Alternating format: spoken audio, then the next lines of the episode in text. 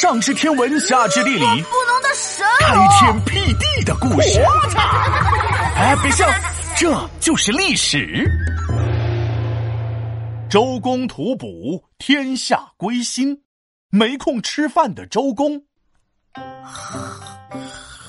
呃，好像好好吃啊！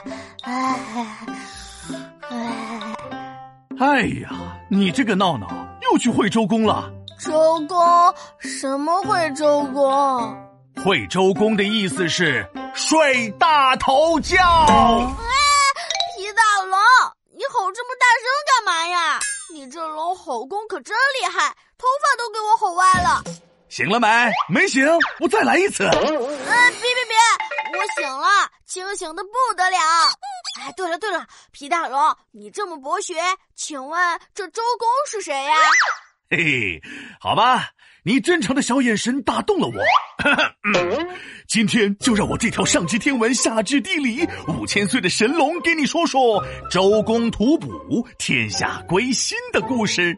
您请，闹闹我洗耳恭听。哎呦，闹闹，你最近成语说的挺溜啊！看来你除了吃，还有点别的本事。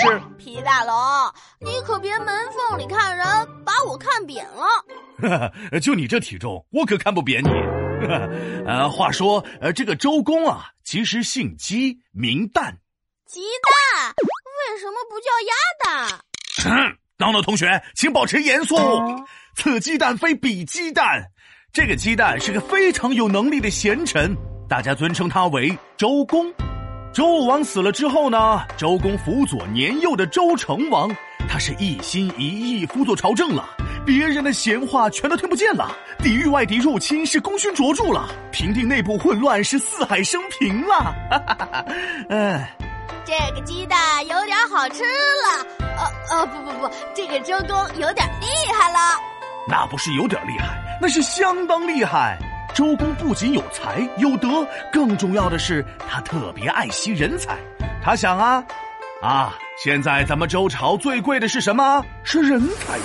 人才多么宝贵，有了人才，咱们周朝才能繁荣昌盛。于是呢，周公大手一挥，宣布。全国有才能的人都来我这里吧，通过考验就可以入朝为官。人才，人才就在你面前啊！闹闹，我就是一个大人才。人才，我看你是吃货还差不多。周公宣布了招揽人才的命令之后啊，好多人就来了，那是人山人海，人头攒动，人声鼎沸。这时候，周公还在吃饭呢。一听到人才来了，马上放下了筷子，吐出了刚刚吃进嘴里的饭，出来迎接人才。啊，饭都不吃，都要见人才啊！要我说，吃饭才是最重要的事情呢。要不怎么说周公比你厉害呢？人家想啊，吃饭哪有见人才重要呢？因为来拜见的人太多了，周公根本来不及吃饭，每一次刚吃进嘴里的饭就吐出来，刚吃进去又吐出来。这就叫周公吐哺，求贤若渴呀！要是我，我就是闹闹图补，求美食若渴。去去去去，天天想着吃。继续讲周公的故事。周公怕怠慢了人才，除了没时间吃饭之外呢，连洗头的时间都没有。这天，周公洗头洗到一半，听见有人来拜见，赶紧跑了出去。这时候，他的头发湿哒哒的，还冒着泡泡呢。周公呢，就这么着急见人才呢。头上还冒着泡泡，就迫不及待的跑出来了。周公为了招到人才，真是太拼了。那是，所以大家都很尊敬他呀。周公对国家大事尽心尽力，而且还创立了周朝的礼乐制度，功劳可谓大大的。周公吐哺这个成语，意思是周公为了招揽人才而操心忙碌。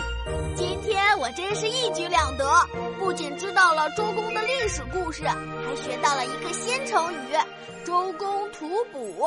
皮大龙，你讲故事好厉害，我要给你一个爱的亲亲么么哒。啊，你的爱的亲亲么么哒，我可不想要，我先溜了。皮大龙敲黑板，历史原来这么简单。